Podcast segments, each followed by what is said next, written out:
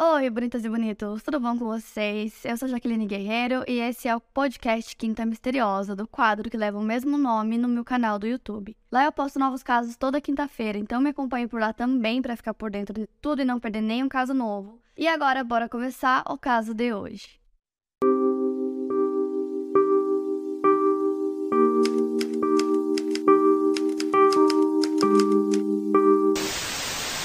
No dia 15 de julho de 1976, um ônibus escolar de Dairyland Elementary School de Chowchilla, na Califórnia, dirigido por Edward Ray, conhecido como Ed, levava 26 crianças com idades entre 5 e 14 anos de volta para casa depois da escola de verão. Por volta das 4 horas da tarde daquele dia, três homens com os rostos cobertos por meias calças, portando armas de fogo, entraram no ônibus depois da estrada ter sido bloqueada por uma van branca, estava sendo dirigida por um deles, e o ônibus ter sido obrigado a parar. Os homens sequestraram o ônibus e fizeram com que o motorista saísse do volante para que um deles pudesse dirigir. Então, um dos sequestradores dirigiu com todas as crianças assustadas dentro do ônibus até o leito de um rio seco. Enquanto um deles estava dirigindo, o outro estava dentro do ônibus com uma espingarda e o terceiro seguia o ônibus com a van branca que eles usaram para bloquear a estrada. O motorista do ônibus das crianças, o Ed, pedia para as crianças ficarem quietas e obedecerem aos homens. Ele estava falando em um tom bem áspero com as crianças, que não era o tom que ele costumava usar com elas, mas provavelmente ele estava tão assustado quanto os alunos.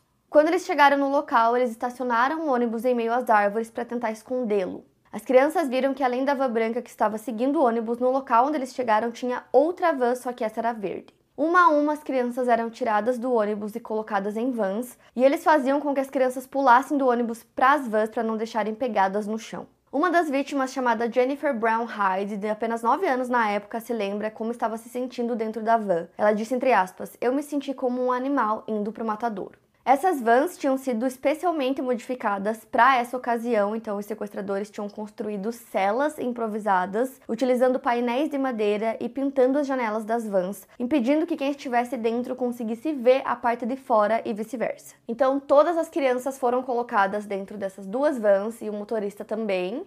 E eles não tinham acesso a absolutamente nada, eles não conseguiam ver, né, fora da van, não tinham acesso a comida, água, não podiam ir ao banheiro, por exemplo, também. O Jody Heffington, que era uma das crianças, uma das vítimas, tinha 10 anos de idade, e ele se lembra que eles encheram uma van primeiro, e aí era a vez dele de entrar bem quando acabou essa primeira van. E aí o sequestrador apontou uma arma para a barriga dele e ficou com a arma apontada até que essa van saísse e a outra desse ré e parasse para que ele pudesse entrar. Ele conta que foram momentos de terror até que essa van fizesse tudo isso e parasse para ele poder entrar, porque ele realmente pensou que o sequestrador iria atirar nele. Enquanto o sequestro estava acontecendo, a mãe de uma das alunas da Jennifer Brown Hyde chegou em casa e percebeu que a filha não estava em casa, e ela já deveria estar em casa, assim como outros alunos também, então os pais começaram a achar estranho e começaram a ligar para a polícia para relatar que os filhos não tinham chegado da escola. E aí eles começaram a ajudar a polícia a refazer todo o caminho que o ônibus fazia e começaram a procurar também por estradas rurais. E durante essas buscas, pouco antes do pôr do sol, um dos policiais conseguiu avistar o ônibus que tinha sido escondido naquele leito seco. Então, esse local ficava a 11 quilômetros de Chowchilla e ele avistou o ônibus lá. O xerife do condado de Madeira, Ed Bates, correu para o local e aí ele percebeu que o ônibus estava vazio. Então, a única coisa que tinha no local eram marcas de pneus, então ele deduziu que todas as crianças foram retiradas do ônibus e colocadas em veículos para serem transportadas para outro lugar. Rapidamente, o xerife percebeu que se tratava de um sequestro de crianças em massa, das crianças e do motorista, né, no caso. E aí, ele pediu ajuda do governo para essa investigação e também reuniu todos os pais das crianças no corpo de bombeiros. Não demorou muito para que 30 agentes do FBI chegassem no local para auxiliar a polícia do condado de Madeira. E eles começaram a montar uma grande equipe de busca, e enquanto eles faziam isso, os sequestradores já estavam longe, dirigindo com as crianças. Eles dirigiram por 12 horas, e como estava tudo fechado lá dentro, não tinha ventilação, eles não conseguiam enxergar. As crianças perderam noção de tempo, eles não sabiam se era dia ou noite, eles ficavam batendo na van pedindo para que os sequestradores deixassem eles irem e eles mandavam eles calarem a boca. E as crianças até chegavam a cair no sono e acordar e sem ter noção de onde eles estavam, o que tinha acontecido. Conforme as horas foram passando, as crianças mais velhas começaram a confortar as mais novas que estavam chorando, que estavam ficando desesperadas. Depois do que pareceu ser uma eternidade, as vans pararam. O ponto de chegada foi uma pedreira em Livermore, a 160 quilômetros de Chowchilla, também na Califórnia. Novamente, uma a uma as vítimas foram foram retirados de dentro das vans, mas dessa vez eles foram jogados dentro de um buraco. Como eles eram retirados individualmente e assim que eles saíam da van, os sequestradores fechavam as portas, as crianças que estavam dentro das vans não sabiam o que iria acontecer com elas. Como as crianças não conseguiam ver quem tinha saído da van, elas começaram a acreditar que eles estavam sendo executados um a um. Quando eles saíam, os sequestradores perguntavam o nome de cada uma das crianças antes de colocarem elas no buraco. Logo, as crianças perceberam que não era um buraco qualquer, mas sim uma estrutura de um velho trailer de caminhão que estava enterrado a quase 4 metros de profundidade. Depois que todos desceram, os sequestradores tiraram a escada que eles usaram para descer. Um deles jogou um rolo de papel higiênico para as crianças e disse que eles voltariam para buscá-los. Os sequestradores tinham feito até banheiros improvisados no local onde ficavam as rodas do caminhão. Dentro do cativeiro tinham suprimentos como água, caixas de cereais, manteiga de amendoim e alguns pães. A estrutura também contava com dois tubos de ventilação que fornecia ar para aquele ambiente que era muito claustrofóbico abaixo da terra. E mesmo eles estando em uma situação completamente desesperadora, as crianças tentavam manter a calma conforme os minutos e as horas passavam. Quando eles já estavam há 12 horas dentro do local, as condições lá dentro começaram a piorar porque o telhado começou a desabar e eles já estavam ficando sem comida. Nesse ponto, os ventiladores dos canos também tinham parado de funcionar. Segundo a Jennifer Brown Hyde, uma das vítimas, em meio àquela situação completamente desesperadora, as crianças, juntamente com o motorista Ed, tomaram a decisão de tentar sair do local porque eles pensaram que se eles iam morrer, pelo menos eles iam morrer tentando sair dali. Então eles começaram a tentar escapar antes que fosse tarde demais. As crianças se uniram e começaram a empilhar colchões e davam apoio umas às outras para tentar encontrar uma saída. Junto com a ajuda de um jovem de 14 anos chamado Michael Marshall, o motorista Ed e eles se revezaram tentando empurrar a tampa pela qual entraram, que bloqueava a saída deles. Quando a tampa começou a mexer, a esperança voltou para eles, mas eles estavam longe da liberdade. Em cima da tampa, os sequestradores colocaram baterias de caminhão e cobriram a tampa com terra, além de colocarem uma caixa de madeira que eles tinham construído ao redor da tampa. Quando eles conseguiram mover a tampa, a caixa de madeira era de um tamanho suficiente para que o Michael conseguisse ficar em pé. Além disso, eles tinham inspecionado cada canto do local tentando buscar uma outra saída. Então, assim que eles conseguiram tirar a tampa, o Michael começou a tarefa de cavar aquela terra até chegar na superfície. Foram muitas horas tentando conseguir tirar toda a terra do local que estava por cima, né, daquele buraco para chegar à superfície. E depois de 28 horas de terror, sendo 16 delas dentro do cativeiro subterrâneo, o Michael conseguiu.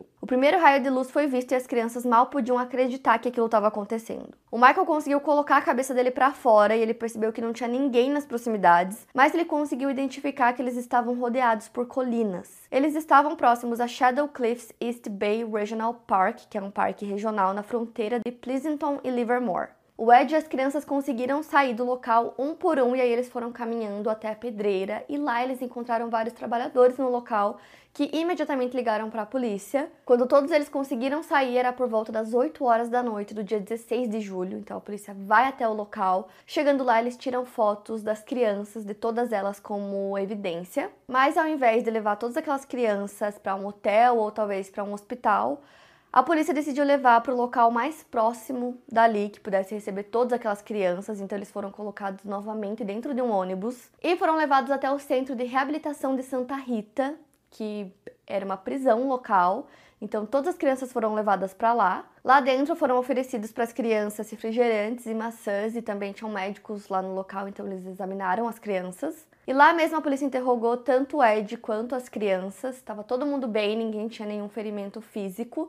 E eles ficaram lá por quatro horas antes de serem liberados para voltar para casa. Os pais e responsáveis esperavam ansiosamente pelos filhos na delegacia de Chowchilla no dia 17 de julho de 1976, o dia em que eles estavam voltando. O Larry Park, que tinha seis anos na época e foi uma das vítimas, disse que só se sentiu seguro novamente quando chegou na casa dos seus pais. Enquanto todos os reencontros aconteciam, a polícia estava trabalhando ativamente na cena do crime, procurando por evidências. O trailer de caminhão em que as crianças foram mantidas foi desenterrado no dia 20 de julho para que a polícia pudesse encontrar pistas na esperança que elas os levassem até os sequestradores. A mídia chegou no local e a história foi contada no mundo inteiro e as buscas pelos culpados não paravam. E levaram quase duas semanas para que a polícia encontrasse e prendesse os culpados. O primeiro deles foi um jovem de 24 anos chamado Frederick Newell Woods, que era filho do proprietário das pedreiras onde as crianças foram mantidas. O pai dele também era dono de uma propriedade em Portola Valley de 100 acres. A polícia chegou até ele porque era necessário ter as chaves da pedreira para ter acesso ao local em horários que você não poderia ser visto. Outros dois homens foram presos em conexão com o caso, sendo eles James Schoenfeld, também de 24 anos, que trabalhava com o Frederick em uma empresa de carros usados. Além deles, também foi preso o irmão mais novo do James, chamado Richard, de 22 anos. Os irmãos Schoenfields eram de uma família rica, de um podólogo de Menlo Park. Os três foram detidos pelo gabinete do xerife do condado de Alameda. Os três jovens vinham de famílias ricas e viviam nos melhores subúrbios de São Francisco. Conversando com testemunhas, os policiais souberam, através dos seguranças da pedreira, que meses antes do sequestro, os jovens estavam fazendo aquele enorme buraco no local. Então, o mandado de busca foi emitido para revistar a propriedade do pai do Frederick, e quando esse mandado foi executado, a polícia encontrou muitas evidências. Uma delas foi um documento intitulado como Plano, que mostrava como os sequestradores iriam colocar o crime em prática e tudo o que eles fariam caso algo desse errado. Além do plano, outro documento bastante relevante encontrado pela polícia foi um rascunho de uma nota de resgate. Esse rascunho dizia que os sequestradores queriam o valor de 2 milhões e meio de dólares, só que o plano final deles era pedir o dobro desse valor, então eles queriam pedir 5 milhões. Os criminosos ficaram planejando o sequestro por cerca de um ano e meio e eles queriam obter o valor do resgate do Conselho Estadual de Educação, só que eles nunca sequer conseguiram ligar pedindo resgate porque sempre que eles ligavam para o departamento de polícia de Chowchilla as linhas estavam ocupadas. A polícia também conseguiu recuperar a arma utilizada no dia do crime. E como o local estava cheio de evidências, eles também conseguiram encontrar uma lista que tinha o nome de todas as crianças, todas as vítimas e a idade delas ao lado, e essa lista tinha sido escrita atrás de uma embalagem de comida de um fast food. E essa lista foi escrita naquele momento que eu falei para vocês que eles tiravam as crianças das vans uma a uma, então eles perguntavam o nome e anotavam. E aí, nessa mesma embalagem que eles deixaram lá com a lista, tinha impressões digitais de dois dos sequestradores. E aí foram feitos mandados de prisão para os três sequestradores, e no dia 23 de julho, o primeiro deles, o Richard Schoenfield, acompanhado do seu advogado e do seu pai, ele se rendeu voluntariamente em Oakland e ele ficou preso sob uma fiança de um milhão de dólares. E os outros dois, o Fred Woods e o James Schoenfield, eles fugiram da Califórnia, mas não demorou muito para que eles fossem capturados.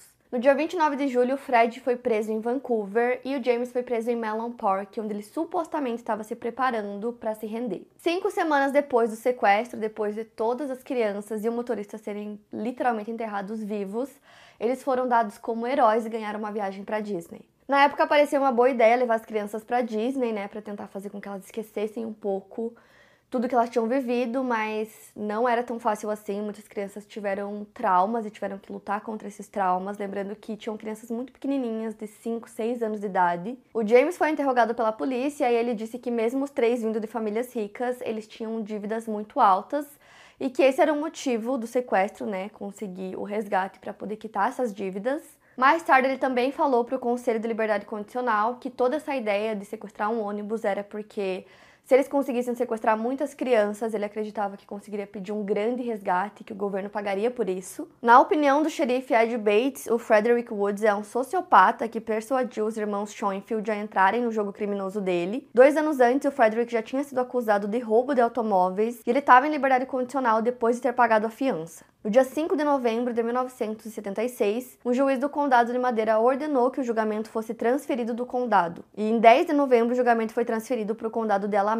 Como as evidências não deixavam dúvidas, no ano seguinte, no dia 25 de julho, os três declararam culpados de 27 acusações de sequestro para resgate e roubo, e a promotoria retirou outras 18 acusações de roubo anteriormente feitas. Mas os três se recusaram a se declarar culpados das oito acusações de danos corporais. Os três sequestradores foram condenados à prisão perpétua sem a possibilidade de liberdade condicional. 16 meses após o sequestro, a Jennifer, o Michael e algumas das outras crianças enfrentaram os sequestradores no tribunal. As vítimas testemunharam que sofreram ferimentos físicos como cortes e contusões, além de todo o trauma emocional ao qual foram submetidos. Então, no dia 15 de dezembro de 1977, um juiz do Tribunal Superior considerou os três culpados de três acusações de sequestro com lesão corporal que é uma acusação que costuma acarretar em uma sentença obrigatória de prisão perpétua sem possibilidade de liberdade condicional. Quatro anos depois, os advogados dos sequestradores apelaram da condenação por lesão corporal e o Tribunal de Apelação anulou essa condenação.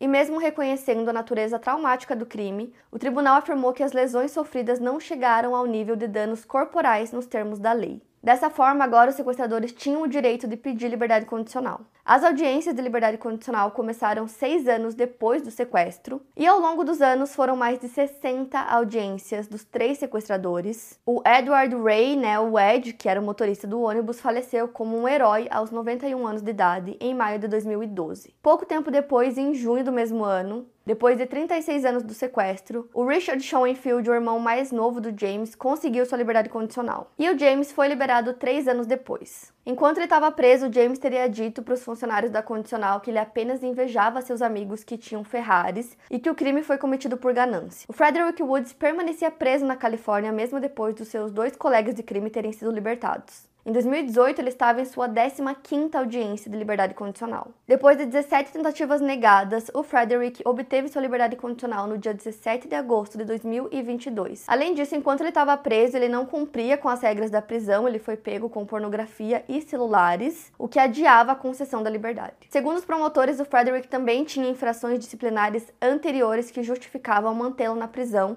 ao contrário dos irmãos Schoenfield. Inclusive, nessa última audiência dele, quando ele conseguiu a liberdade condicional, ele disse que agora ele sentia empatia pelas vítimas, coisa que na época ele não sentiu e que depois de tantos anos ele tinha mudado muito. Larry Park, que foi uma das vítimas, disse que ele acreditava que o Frederick já tinha cumprido muito tempo da prisão e que ele merecia a liberdade condicional. Porém, várias outras vítimas não ficaram contentes com isso, eles acreditavam que ele deveria permanecer preso que ele era uma pessoa extremamente perigosa e que ele arruinou a vida de muitas crianças que lutaram com traumas por muitos anos. Inclusive, muitas das vítimas falaram sobre os traumas, né, que elas sofreram depois que tudo aconteceu. Uma delas disse que mesmo depois de tantos anos sendo mãe, tendo filhos e já sendo uma pessoa adulta, é, ainda tinha muita dificuldade em dormir, que sempre preferia dormir com algum tipo de luz noturna, não gostava de dormir 100% no escuro. O Michael, que foi o que cavou, né, toda aquela terra para conseguir abrir o buraco para eles saírem, disse que ele também sofreu por muito tempo, que ele acabou virando alcoólatra, que ele conseguiu